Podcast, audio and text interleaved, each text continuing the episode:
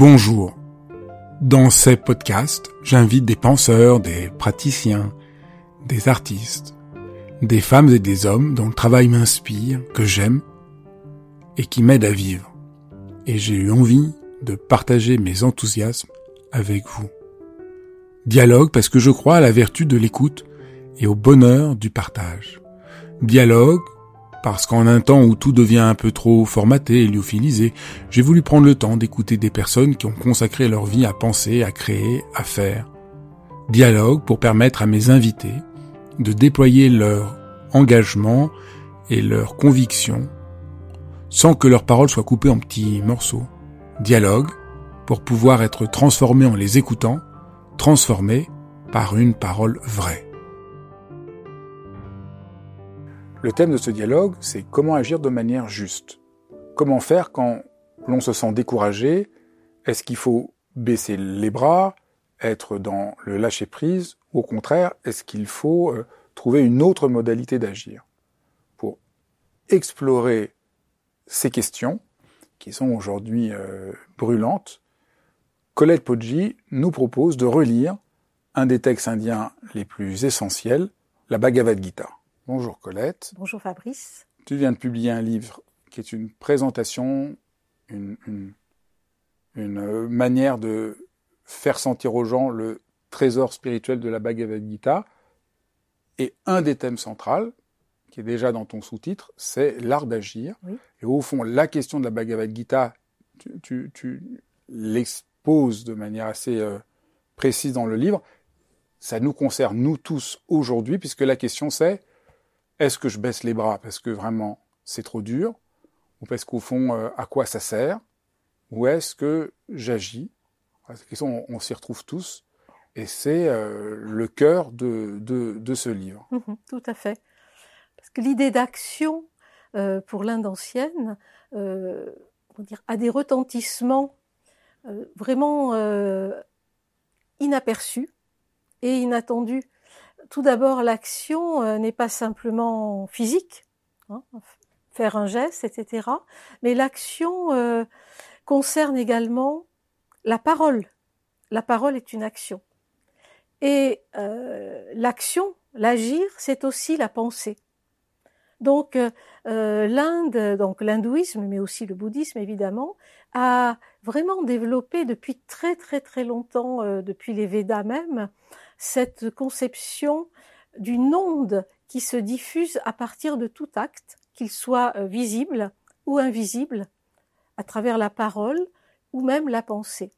Et euh, de ce fait, il y a eu une sorte de d'analyse très très profonde, très subtile, euh, comme dans le bouddhisme, qui montre que l'acte, comme on appelle karma, hein, c'est la même racine que cre, créer en français, eh bien, euh, a des retentissements ensuite, euh, porte des fruits, comme un arbre porte des fruits.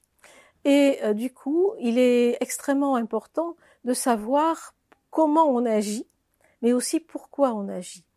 Alors, faut-il agir ou ne pas agir? Parce que si l'on agit, nécessairement, cela aura des conséquences. Et comme cela aura des conséquences, tout se passe dans cet imaginaire comme si on faisait tourner une roue qui est la roue du samsara, et euh, selon comment on agit, on se réincarne encore et encore. Donc, une grande partie euh, des, philosophes de l'Inde, hindous en tout cas, a dit on ne veut pas, surtout pas se réincarner. Le samsara, c'est l'enfer. Donc, il ne faut pas agir. Pourtant, d'autres philosophes, euh, d'autres familles d'esprit, par exemple comme dans la Bhagavad Gita ou le shivaïsme du Cachemire, a dit Mais nous sommes dotés d'un corps, d'une pensée, euh, nous pouvons parler, donc l'être humain ne peut se passer d'agir. Il est indispensable d'agir, sinon, euh, il y a même un texte, le Yoga Vasishta, qui dit Celui qui n'agit pas n'est pas un connaisseur, il est un imposteur. Voilà. Donc, il s'agit d'agir, mais euh, selon une certaine, euh, comment dire, un certain art, comme en musique, lorsqu'on joue hein, du piano, du violon, etc. Euh, on ne va pas jouer simplement de façon technique, mais il faut mettre de l'âme, il faut mettre une sorte de subtilité, d'harmonie dans l'agir. Et donc la Bhagavad Gita euh, nous, explique finalement, à partir d'une situation tout à fait humaine, profondément humaine, qui dépasse euh, les contextes de l'hindouisme, de, de l'Occident, de l'Orient, du passé, du présent, comment agir? Voilà. C'est un peu surprenant parce que pour nous, quand on pense à tradition spirituelle, on a l'impression que ça nous invite plus euh, à la contemplation, au désengagement du monde. Et là, on a un texte mm. qui nous invite, qui nous dit même que ne pas agir et baisser les bras, c'est euh, une faute. Absolument. Donc c'est euh, un peu, c'est très fort, très radical, et très loin de nos idées euh, habituelles. Exactement. Et c'est en cela qui, que la Gita est extrêmement précieuse. Et c'est en cela que la Bhagavad Gita a été lue, et plus que lue, euh, a imprégné, a nourri, a, a vraiment euh, transformé, par exemple, euh, Martin Luther King, Nelson, Nelson, Mandela.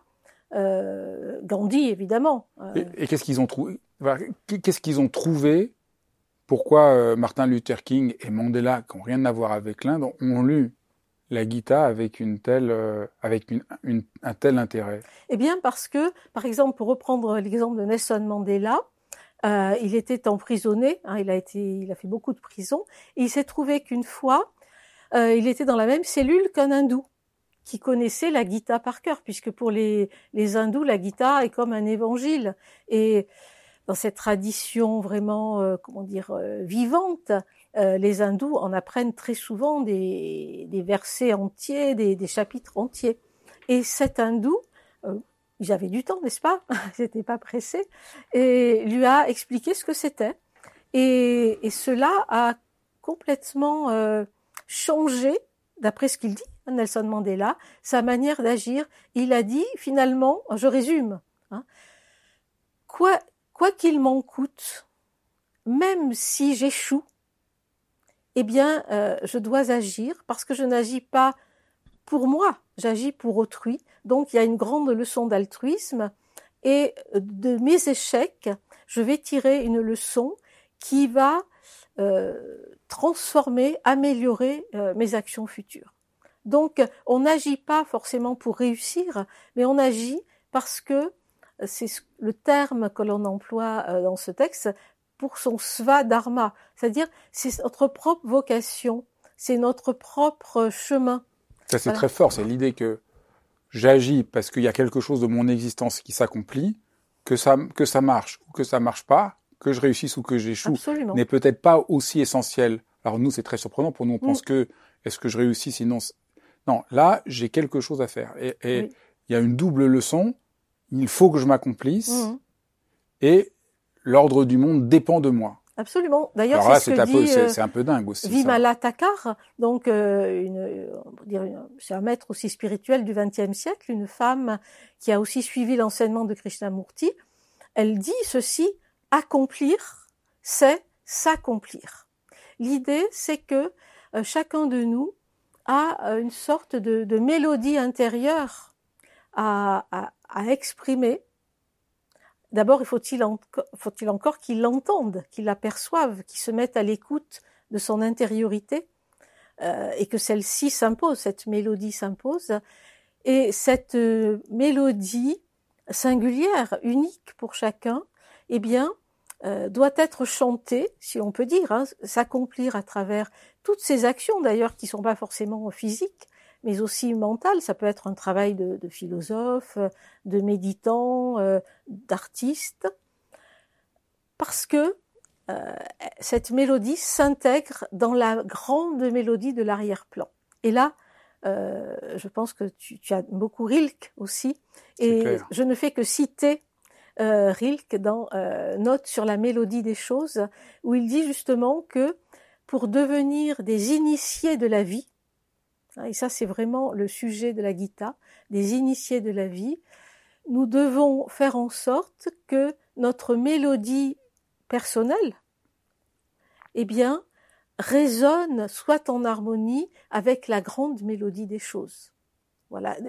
Et il ajoute, je ne sais pas la citation par cœur, mais celle de l'océan, euh, on pourrait penser à, la mélodie cosmique, hein, cette euh, musique qui nous vient des étoiles, mais aussi euh, de la société, avec ses consonances et ses dissonances. Et aujourd'hui, nous sommes dans le Kali Yuga, selon dire, la tradition hindoue. Or, le Kali Yuga, c'est la période du conflit et de la confusion. Kali, là, ce n'est pas la, déesse Kali, euh, c'est le mot Kali, K-A-L-I, qui signifie la querelle. Euh, et donc, euh, cela, on va dire, s'intègre dans cette conception des âges de la vie, enfin, des âges cosmiques, l'âge d'or, puis l'âge d'argent que l'on trouve en Grèce, hein, puis l'âge, je crois que c'est de bronze, et l'âge de fer. Mais pour l'Inde, bon, il y a d'autres noms. Et ce qui se passe, c'est que cette séquence, comme des saisons de l'univers, de l'ordre cosmique, de l'agencement, euh, se reproduit mille fois. Et mille fois, euh, il y a une sorte de déperdition du sens de l'harmonie euh, dans l'être humain. Et du coup, c'est l'exemple que je donne, c'est comme une toupie que l'on fait, que l'on lance et qui pivote sur son axe pendant un bon moment et qui inexorablement va osciller et s'effondrer. Or, aujourd'hui, nous sommes dans cette phase que l'on appelle le Kali Yuga, euh, peut-être à la moitié, quelque chose comme ça, selon les, astrologues euh, indiens.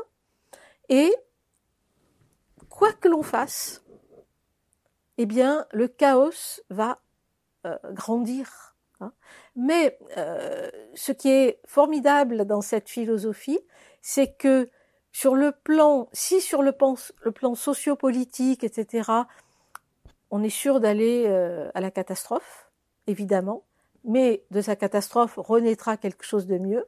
Sur le plan individuel, et ça c'est vraiment important, eh bien, tout se passe comme si l'être humain euh, devenait un héros, vira, Hein, qui est le même mot que viril, euh, mais là c'est pas homme, c'est simplement la puissance, la dynamique, parce que certaines situations, on le voit là pour l'Ukraine par exemple, révèlent dans certaines personnes des, ressources de courage, de d'héroïsme même.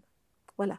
Et donc, euh, il tient à chacun dans cette période de conflit, de confusion, euh, c'est vraiment décrit de façon totalement incroyable. On dit que les enfants deviennent, des, oui, deviennent adultes à 5 ans, que euh, de grandes euh, catastrophes écologiques euh, se préparent. Enfin, il y a des descriptions tout à fait dantesques. Voilà.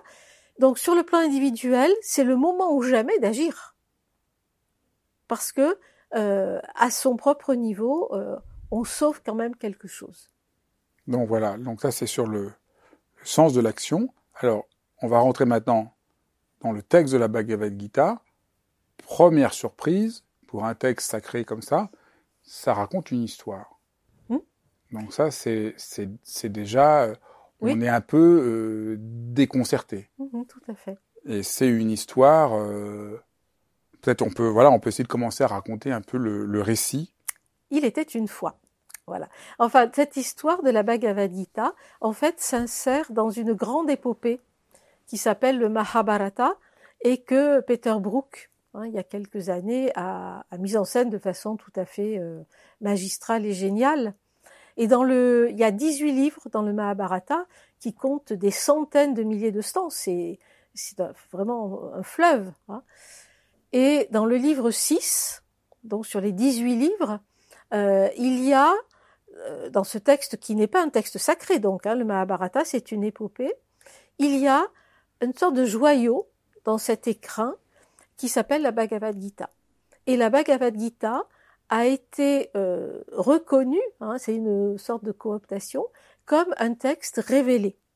C'est comme si dans, dans ce, cet écrin du Mahabharata, il y avait vraiment une perle précieuse et euh, donc on date à peu près euh, la Bhagavad Gita en fait sur plusieurs siècles hein, peut-être, mais euh, disons peut-être au quatrième siècle avant notre ère. Les, spécialistes aujourd'hui s'interrogent, mais peu importe.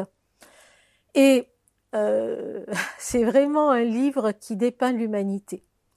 Euh, le Mahabharata et, la Bhagavad Gita donc s'inscrit dans cette histoire d'un conflit entre deux familles parentes. Hein. donc c'est vieux comme le monde, hein, depuis euh, dans toutes les histoires, que ce soit à Sumer, euh, dans, euh, voilà, dans la Bible, etc.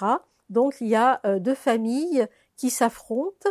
Donc il y avait le roi avait décidé de donner l'héritage de son royaume à, j'ai oublié, pas, le, pas à son fils parce qu'il le pensait comme un mhm. incapable, à son neveu, c'est ça? Oui, c'est ça, tout à donc, fait. Donc il le décide, donc le, il décide de donner son royaume à son neveu, qui est, qui est, qui est intelligent, plein d'ardeur et, et, une mhm. certaine pureté, et pas à son fils, mhm. parce qu'au fond il voit que son fils euh, est pas très très digne, et le fils n'a pas du tout envie de se laisser faire, et à la mort de son père, euh, décide de, de, prendre le pouvoir. Euh, et donc la guerre, euh, voilà, les deux familles, c'est ça qui va introduire les deux mhm. familles.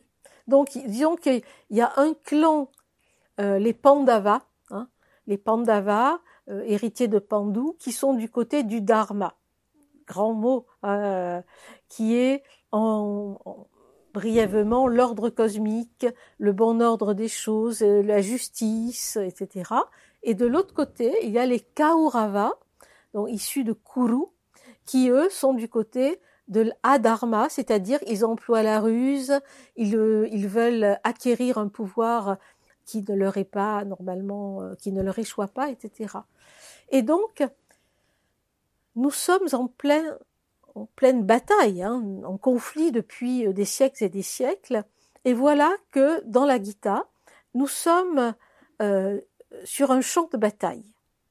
Donc un enseignement spirituel qui ne se passe pas dans un ashram, bien tranquillement, hein, entre maître et disciple, selon euh, l'image d'Épinal, mais sur un, champ de bataille au moment même où euh, les éléphants barrissent, les conques résonnent, euh, les chevaux hennissent, donc il y a un vacarme incroyable.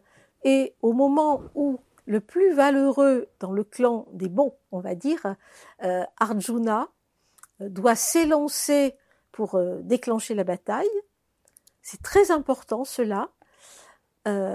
il demande à son cocher, Krishna, qui est en fait une manifestation de l'intelligence cosmique hein, de Vishnu, il lui dit Amène-moi au centre du champ de bataille. Hein. Donc il y a les deux armées, la dualité, hein, et ce mouvement vers l'entre-deux, hein, ce pas de côté que fait euh, Arjuna, et je trouve extrêmement, euh, euh, indicateur de ce que l'on peut faire nous-mêmes.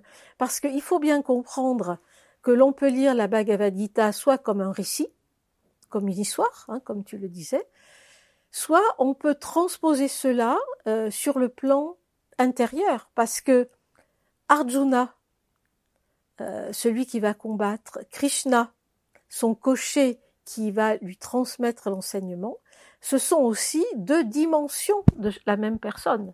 Hein. De, en nous-mêmes, il y a celui qui s'interroge, celui qui, qui, veut comprendre et qui se déplace justement dans un lieu neutre, Hein, qui n'est pas d'un côté ou de l'autre. Et plus intérieur encore, il y a une instance qu'on appelle Bouddhi, on va dire euh, l'intelligence intuitive, qui est juste une comme un miroir où se reflète, reflète l'intelligence cosmique, qui peut nous dire vraiment comment agir. Voilà. Donc nous sommes là au seuil de la bataille, euh, on s'avance, évidemment, il y a la métaphore aussi du char, le char qui représente le corps, hein, avec euh, la partie euh, bon, physique, mais aussi les chevaux qui sont les organes d'essence. Il y a toute une symbolique extrêmement intéressante. Et au moment même où les flèches commencent à voler, hein, c'est fou quand même comme Arjuna voit en face, il regarde, donc il s'arrête, il se déplace. Il considère la situation il regarde ce que d'habitude on ne voit pas, c'est-à-dire vraiment qui est mon ennemi, qui je vais tuer. Et là, contre toute attente, il s'arrête et il s'effondre. Donc la première scène, c'est la scène de l'angoisse, de je n'agis pas, je ne peux pas. Il voit que dans les gens en face de lui, ils sont, sont des cousins bah avec qui il a grandi, Tout à fait, sa famille, et il se dit, oui. je peux pas. À quoi ça sert? Des maîtres. Il a raison. Quand on lit la Gita la première fois, on dit mais moi je suis du côté d'Arjuna. Euh, euh, il a tout à fait raison. À quoi ça sert À quoi ça sert de, de, se battre à quoi... Et au fond, aussi il y a une métaphore parce que le champ de bataille c'est notre propre vie. Nous aussi, on doit rentrer en conflit. On a ce problème dans notre boulot. On a ça. Est-ce qu'on se bat ou est-ce que voilà, selon l'expression courante, euh, on lâche prise. À quoi bon? C'est ça. ça. un peu qui est au cœur de, du, mmh. du, texte. Et là, Arjuna il dit mais non non, à quoi bon Voilà, il a, il a raison. Dans un premier temps. Et ce qui est vraiment fascinant, c'est que pour nous, ce à quoi bon, on l'identifie au spirituel. Mais oui, tout à fait. Ou au développement personnel, ou à tout ça. et là, le texte, pas du tout. Et là, et là, le cocher, notre intelligence vient lui dire, notre intelligence un peu, un hmm. peu, un peu spirituelle, notre intelligence éveillée lui dit, voilà. Eh ben non. Oui, parce que le non-agir, c'est un mot en fait qu'on emploie beaucoup, mais en fait, euh, d'ailleurs, dans la Chine ancienne, euh, comme dans l'hindouisme, en tout cas de la Gita, on nous apprend que le non-agir, ce n'est pas s'abstenir d'agir. C'est là que c'est extrêmement intéressant. c'est être libéré. Voilà. on, en parlera après. Que va faire euh, Krishna? Donc Krishna, il faut le dire, c'est une manifestation. C'est un cocher. Hein, c'est un ami évidemment d'Arjuna. Arjuna qui est extrêmement valeureux, le plus valeureux de tous les archers. Archer, c'est aussi la métaphore de celui qui discerne la cible, qui vise bien. Et Krishna euh, lui-même, quand on voit enfin dans la mythologie, a une enfance très difficile. Hein. Il a été persécuté, euh, c'est un peu comme Moïse on a failli le tuer, euh, donc il a vécu beaucoup d'épreuves. Et donc, euh, Krishna le laisse s'effondrer. Et moi, je trouve que c'est formidable ça, parce qu'on a le droit de baisser les bras. On a le droit euh, de ne pas être d'accord, on a le droit de toucher le fond. Et c'est parce qu'il s'effondre parce que le corps est très présent dans la Bhagavad Gita. Hein, on peut le mettre en, scène comme ça. Il laisse tomber son, arc, Gandiva, il touche terre, il tremble, on dit que ses poils se hérissent, euh, voilà. Mais et il y a sûrement un grand silence. Et ça, c'est absolument fondamental, je crois, d'accepter ça, de se laisser couler vers le profond de l'angoisse pour confronter euh, ces démons finalement. Puis en fait, ce qui va se passer, c'est que Krishna va lui montrer que cette situation euh, n'est pas, comment dire, telle qu'on croit.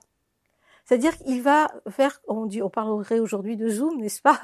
Il va, comme si on prenait l'avion, hein, et que l'on considère cette scène, mais dans son amplitude et spatio-temporelle, hein, puisqu'il va lui révéler, euh, c'est un enseignement initiatique, que euh, cette petite partie de la partition qui semble se jouer là, hein, la lutte entre deux armées, en fait, euh, ne se limite pas à ça.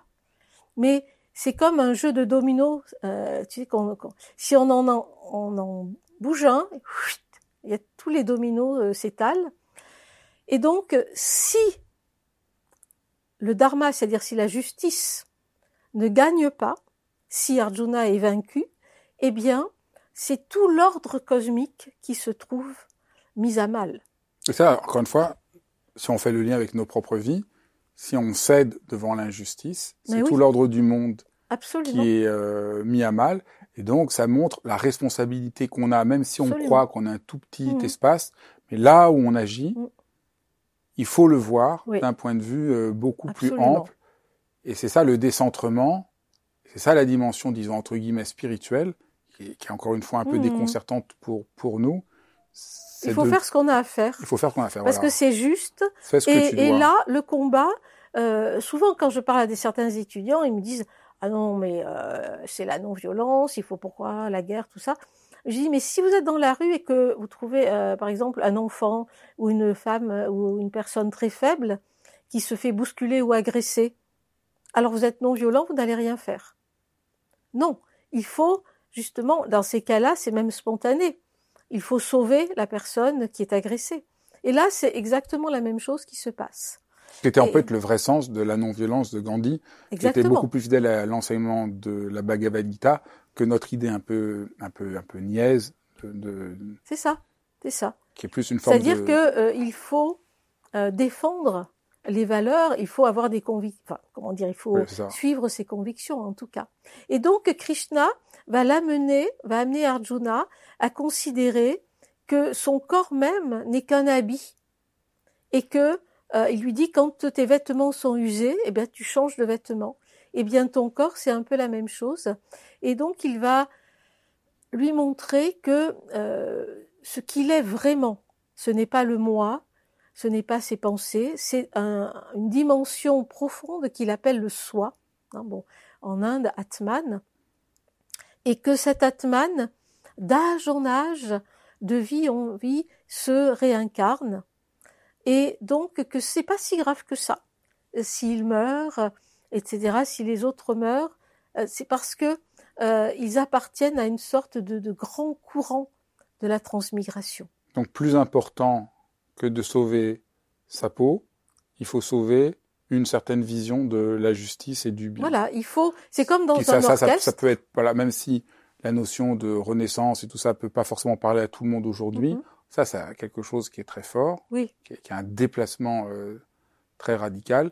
Plus important, disons, que préserver son, son confort, sa sécurité ou tout ça, mhm. il faut préserver une certaine vision du monde, une Oui, certaine forme de justice, une Mais je crois que c'est comme dans une relation euh, d'être à être. Par exemple, s'il y a quelque chose qui ne va pas euh, entre deux personnes, si l'une a le sentiment d'une injustice ou d'être euh, brimée, bah, il faut pas non plus encaisser et rester silencieux. Il faut pouvoir, en- non pas entrer en conflit, mais dire les choses, voilà. Et, c'est un petit peu ce qui se passe. Et donc, euh, finalement, euh, à l'angoisse première, euh, Arjuna va vivre petit à petit un étonnement euh, d'instant en instant et voir un émerveillement hein, à travers l'enseignement euh, de Krishna, puisque euh, Krishna va lui montrer ce qu'il est vraiment et ce qu'il n'aurait pas découvert s'il y avait eu cet effondrement. Et je trouve que c'est un très bel enseignement dans la vie de pouvoir euh, justement traverser des crises. Parce que la crise permet, euh, comme euh, à une chrysalide, de s'ouvrir et permet une métamorphose. Voilà. Et donc, il lui montre aussi que la conscience qu'il est, qu'il a euh, d'être ce qu'il est, euh, comment on pourrait dire ça, appartient en fait à une immense trame qui est la conscience cosmique et qu'il appartient en fait à une intelligence universelle euh, qui le guide de l'intérieur, pour autant qu'il veuille bien l'écouter. Voilà. Et à un moment donné, Krishna révèle ce qu'il est en tant que ce qu'on appelle le Vishnu, et il dit euh, c'est comme si des millions de soleils euh, m'apparaissaient. Voilà.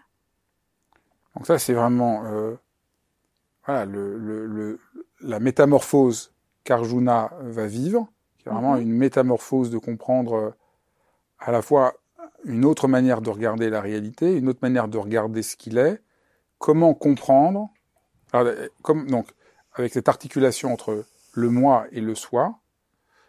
Et donc, euh, je reprends, disons, un, un des fils qu'on a tissé, Mhm. c'est on peut pas se débarrasser du moi pour être dans le soi.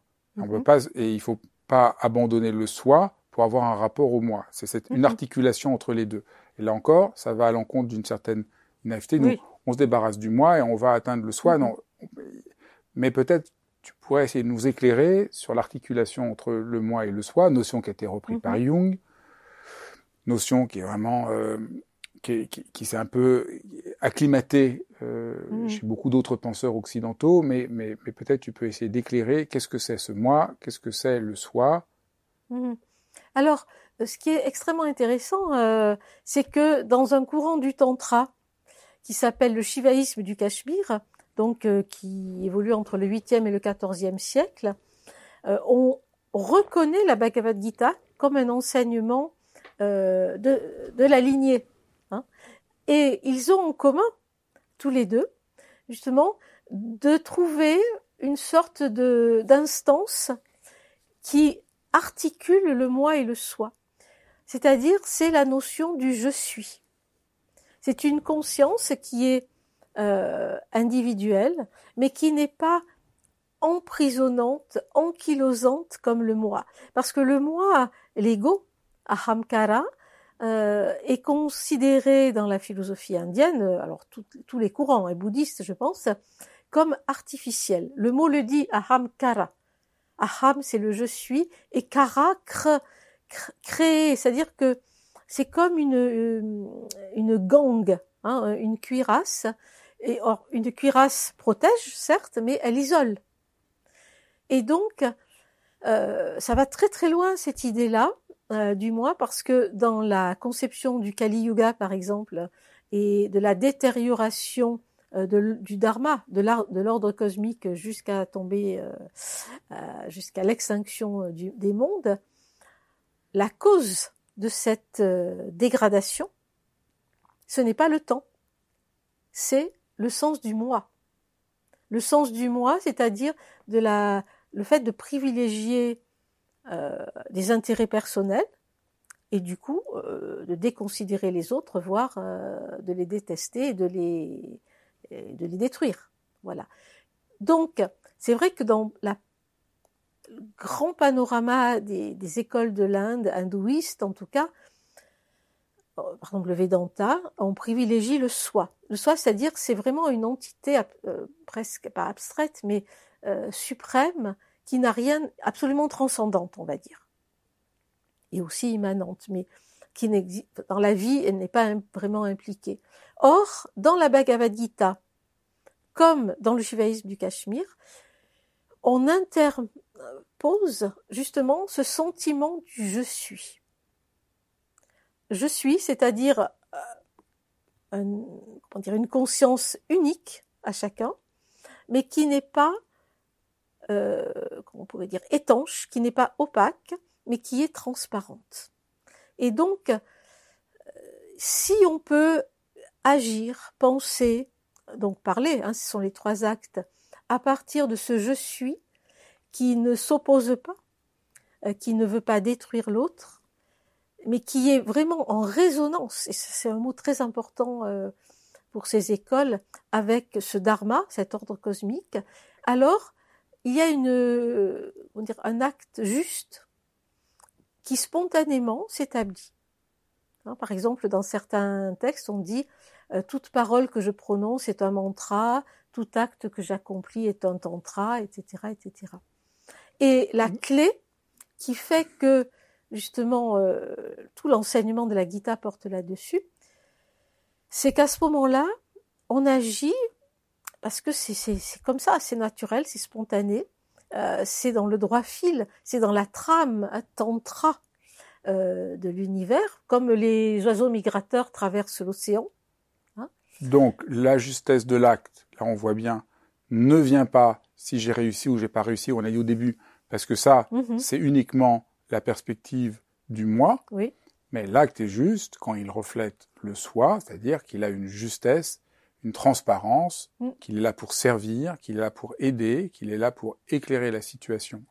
on, peut dire ça. Tout à fait. Et, et non seulement cela, euh, alors il est dit que c'est justement l'équanimité, hein, c'est-à-dire euh, un équilibre, euh, une pensée sereine, puisque finalement on n'a pas de désir pour soi, on peut avoir un désir qui est une intention altruiste, qui est la bienveillance, donc on est un peu libéré du moi finalement. Hein. Et par ailleurs, ce qui est dit, puisque c'est aussi un enseignement sur le yoga, c'est que le yoga, c'est-à-dire yoga dans le sens de jonction parfaite, équilibrée, avec euh, l'acte à faire, ou le travail, ça peut être un travail intellectuel aussi, etc., eh bien, euh, acquiert une perfection, c'est-à-dire une habileté. On pourrait dire que le yoga, c'est l'habileté dans les actes, ou encore que c'est une action qui améliore les autres. Par exemple, méditer, euh, se joindre à sa dimension profonde, et de sa dimension profonde à quelque chose d'universel, eh bien, c'est quelque chose qui améliore ensuite euh, le fait de faire la cuisine, de marcher dans la rue, euh, de danser, euh, d'être en relation avec quelqu'un. Donc c'est ça la Bhagavad Gita, parce qu'évidemment là c'est une sorte de comment dire de, de métaphore, de champ de bataille. Hein. C'est la, évidemment c'est l'existence qui est. Et en fait, on ne peut pas fuir le champ de bataille. On ne peut pas, on y est en plein dedans. Mais ce qui est intéressant, justement, c'est de faire ce pas de côté, de pas rester d'un côté ou de l'autre, mais de prendre le temps. Et c'est sûrement, euh, on dit le propre de la méditation, justement de, se centrer, hein, parce que euh, Abhinavakupta, donc au Xe siècle, commente la Bhagavad Gita, qui est un grand maître donc du shivaïsme du Cachemire, et il dit euh, les premiers mots de la Gita, c'est Dharma Kshetre Kurukshetre. Dharma Kshetre Kurukshetre. Kurukshetre, en fait, c'est le champ Kshetra des Kurus, mais c'est pas le lieu géographique parce qu'il y, a une plaine qui s'appelle la plaine des Kurus où s'est déroulée la bataille. Ce sont les organes sensoriels. Donc c'est notre corps. Et donc, euh, Abhinavakupta dit surtout euh, la contemplation, c'est très bien. Ça ne veut pas dire qu'il ne faut pas méditer. Mais ensuite, euh, si cette contemplation, si cette, euh, comment on pourrait dire, ce, cette présence s'infuse dans, dans la vie, la vie quotidienne, la vie pratique, euh, l'acte, les actes, alors ça, c'est bien au-delà encore que de la pure contemplation. Et il se trouve qu'au XIVe siècle en Occident, Maître Eckhart dit exactement la même chose il parle euh, des œuvres de vie. Il dit, parce que bon, il parle à des à des ouailles qui lui disent ah non mais moi je veux faire comme Marie, je veux prier, je veux contempler, et il lui dit mais non, Marie c'est très bien la contemplative, mais sois plutôt comme Marthe qui euh, qui s'affaire au ménage, etc.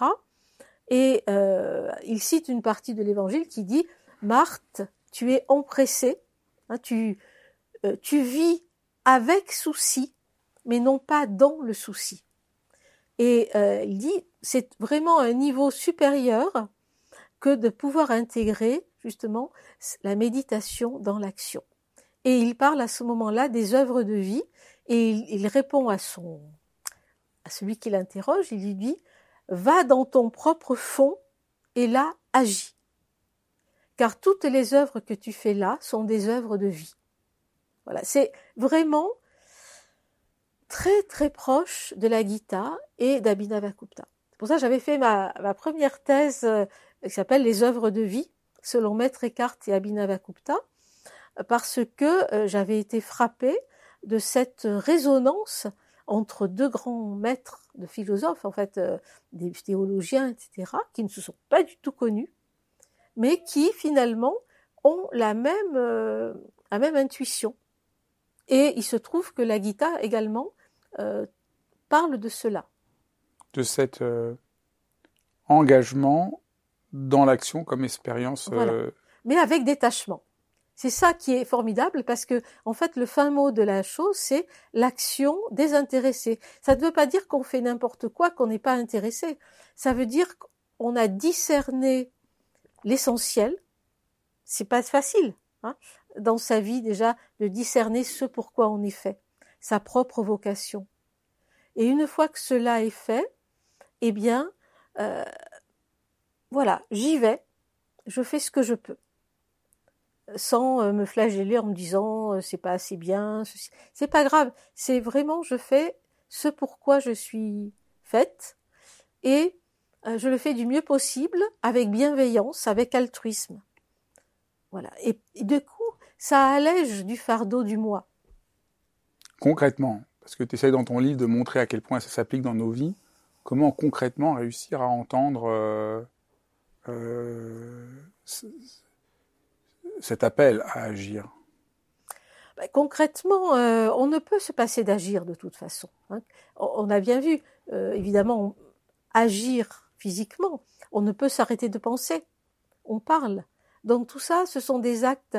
Mais peut-être que ta question est vraiment fondamentale parce que ça veut dire comment agir, comment voir et où se poser. Hein, d'où, je vais agir, de quelle instance de moi-même je vais penser, je vais réfléchir? Est-ce que c'est du moi qui veut s'imposer dans la société et qui veut devenir euh, je sais pas quoi? Euh, Souvent d'ailleurs, ça c'est une sorte de comment dire euh, de surimposition mentale que livrée par la famille ou par je ne sais qui. Non, c'est vraiment coïncider avec cette dimension de soi qui est vraiment la plus vraie, je crois. Et ensuite, euh, je pense c'est aussi l'idée d'improvisation, comme en musique. Euh, un pianiste, alors en jazz, mais avant, même en classique, euh, les grands maîtres ont beaucoup improvisé. Hein Bach, Mozart.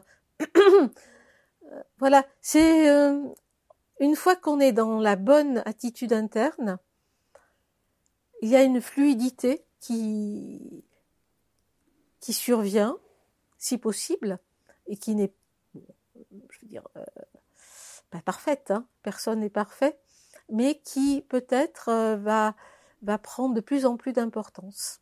Il y a des choses dont tu parles en livre, par exemple le, fait de ne pas vouloir contrôler son action, mais de la mhm. faire pour elle-même. C'est ça. Oui, oui, tout à fait. C'est, ça le désintéressement.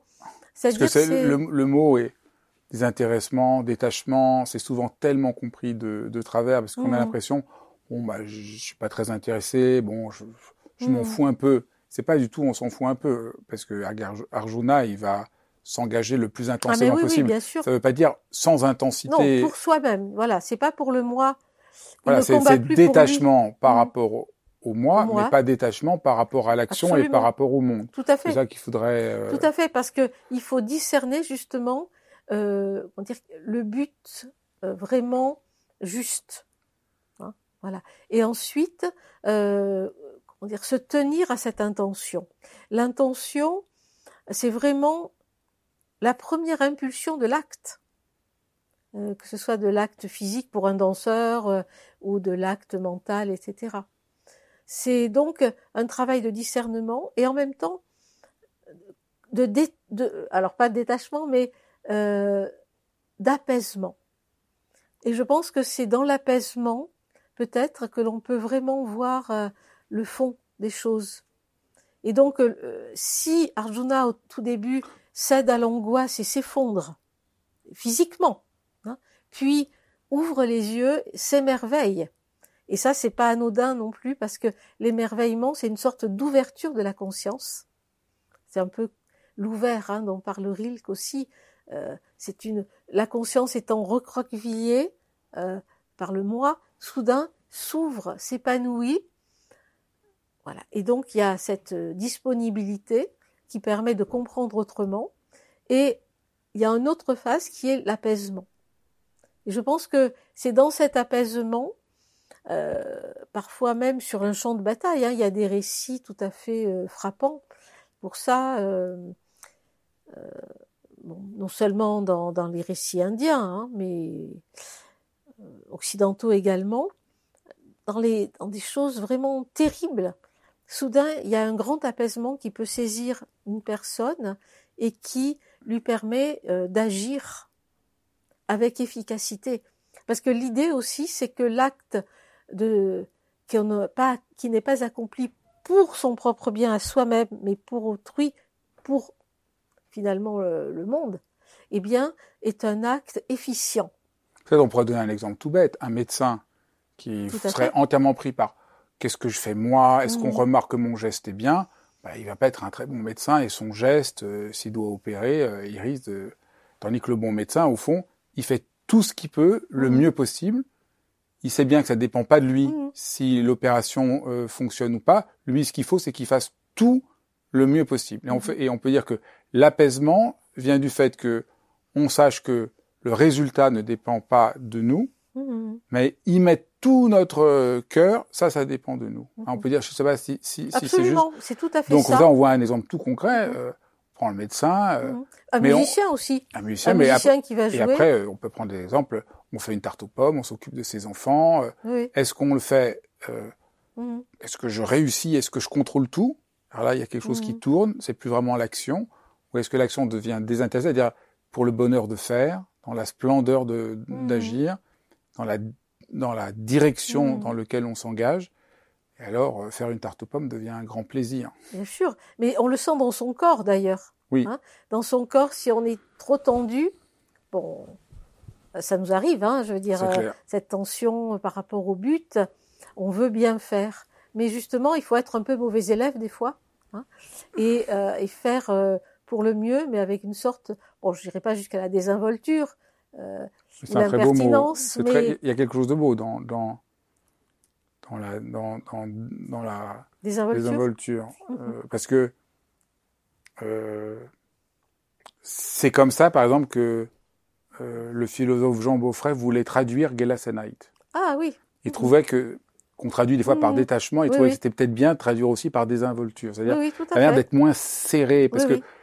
alors désinvolture des fois euh, ça a d'autres connotations, mais mais c'est bien de faire jouer détachement avec désinvolture pour être un peu moins voilà parce que nous on- des fois le, le mot Mhm. détachement aussi il, il, il empêche de comprendre Mhm. euh, ce qui se joue Mm. dans Oui, il y a une sorte de fraîcheur dans la désinvolture, euh, de spontanéité, et c'est ça.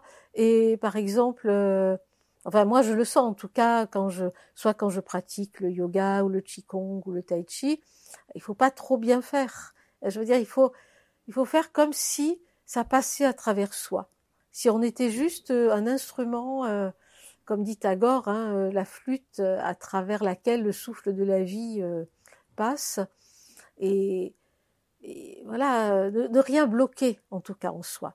On a tous senti ça des fois on doit faire une présentation à l'oral on doit écrire quelque chose euh, On est mort de trac. on a- et puis d'un coup il y a quelque chose qui passe à travers Mhm. soi qui Mm. nous surprend nous-mêmes et voilà ça ça c'est ça qu'essaye de pointer euh, la Bhagavad Gita co- comme Mhm. expérience fondamentale Ah, bon, moi, j'ai très bien connu ça parce que je déteste parler. et je sais que au début, quand euh, bon, j'ai été amenée à faire des conférences, j'avais beaucoup de trac. Et puis un jour, j'ai compris, au bout de quelques temps, heureusement assez rapidement, que c'était un bonheur partagé. Que ce que j'apportais euh, pouvait nourrir un peu. Et du moment où j'ai compris ça, euh, c'est pas que je n'existais plus, hein, je suis pas non plus euh, une yogini accomplie, loin de là, mais ça euh, fait tomber des tensions, énormément de tensions. c'est bien qu'on parle ça pour montrer aux gens que c'est très concret au fond Mm. que Mhm. c'est pas juste un chemin pour être un, un sort de saint, mais même au sens ordinaire, apprendre ce Voilà. mouvement-là. Donc c'est vraiment un engagement à ne pas renoncer à ce qu'on a à faire, mais d'essayer euh, de Mhm. trouver une forme de Oui. paix Mhm. euh, en revenant pas- dans la joie oui. de l'action pour l'action. Oui, on ne dira pas que c'est un jeu parce qu'il y a des choses très sérieuses. hein. Un chirurgien qui opère ou quelqu'un qui combat, euh, c'est pas du tout un jeu. Mais voilà, là, il faut, il faut, il faut, comment dire, laisser euh, jouer en soi justement cette cette musique qui est juste, je trouve. faut être sérieux, mais faut pas se prendre au sérieux. Peut-être C'est bien. ça, c'est ça, être Mhm. sérieux dans ce qu'on fait, Oui. mais pas se prendre au sérieux. Mhm. Quand on se prend au sérieux, là, il y a quelque chose qui corrompt euh, l'action, puisque c'est en se prenant au sérieux, on pourrait dire, euh, le jeu prend toute la place Oui, et empêche l'action de se il faire. faut être ardent. Euh, je sais plus qui disait soyez ardent. Je crois que c'est le même le Bouddha qui, à la fin de sa vie, tu dois le savoir beaucoup mieux que moi, soyez ardent, comme une flamme. Hein, L'idée, c'est de, ne pas euh, avoir de tiédeur, euh, euh, dire, de se mettre en retrait. Dans certains moments de sa vie, sûrement, c'est très utile hein, et, ça peut être bénéfique, mais s'engager dans l'action, comme le fait aussi Vandana Shiva. Par, exemple, cette militante euh, écologiste euh, de l'Inde euh, pour sauver les graines anciennes, etc. Et elle existe, elle, dit justement, je la cite dans ce livre, que euh, elle a compris, parce que la Gita l'a beaucoup inspirée, que si elle échouait, bah, c'était pas forcément à cause d'elle-même, mais du contexte. Hein, parce que parfois, même si on y met le cœur, euh, et tout le cœur à l'ouvrage, malheureusement, les choses font qu'on ne réussit pas à chaque fois. Mais justement, comme elle, elle ne met pas son moi là-dedans, elle dit euh, ce détachement, ce laisser être, m'a permis de recommencer et de recommencer encore euh, avec joie finalement. C'est vrai que l'idée de joie est très importante. De joie, et puis je trouve c'est beau ce que tu dis, d'être ardent. Mmh. C'est euh, et, c'est intéressant de voir que, que ça résonne aussi avec ce que peut dire Mmh. le Christ dans les évangiles, qui appelle euh, pas du tout à essayer d'être voilà euh, dans le retrait et dans la contemplation, mais au Mhm. contraire euh, d'être ardent. De, il réveille en nous, Mhm. euh, il réveille tous les gens qu'il rencontre, il réveille un peu leur euh, leur ardeur, leur Mhm. possibilité de, ça, s'engager. Ouais. Des braises, des petites braises qui sont un petit peu à moitié éteintes. Par exemple, soudain, je sais pas moi, on peut aller à un concert ou voir une chorégraphie qui soudain va, va nous enflammer, ou voir un tableau euh, qui touche, euh, parce qu'on est accordé avec ça, accordé de cœur avec. Quand on est acco- ça c'est important. Quand on est accordé, l'ardeur peut venir. Oui, tout à fait. Et au fond, c'est ça le, la. Bhagavad Gita, c'est comment je m'accorde à ce qui est au monde pour laisser l'ardeur venir. Voilà, être juste euh, et surtout, euh, comment dire, euh, jouer sa partition dans, dans l'orchestre du monde. Écoute, merci beaucoup. Je pense, j'espère que ça va donner envie au lecteur d'entrer dans, dans, dans ton livre, qui est un, un ouvrage, euh, faut vraiment que je, je le dise, un ouvrage tout à fait extraordinaire, parce que tu, tu as digéré la Bhagavad Gita que tu étudies depuis des années, et, et c'est, pas une traduction, c'est une présentation qui, qui commente, qui prend le lecteur par la main, qui lui permet de voir que ce texte, il a plein de résonance avec nos vies euh, Oui, aujourd'hui. C'est actuel, c'est nous. Donc c'est Nous vraiment, sommes en plein dans le champ de bataille. hein. c'est clair. Bah, merci beaucoup. Merci beaucoup Fabrice.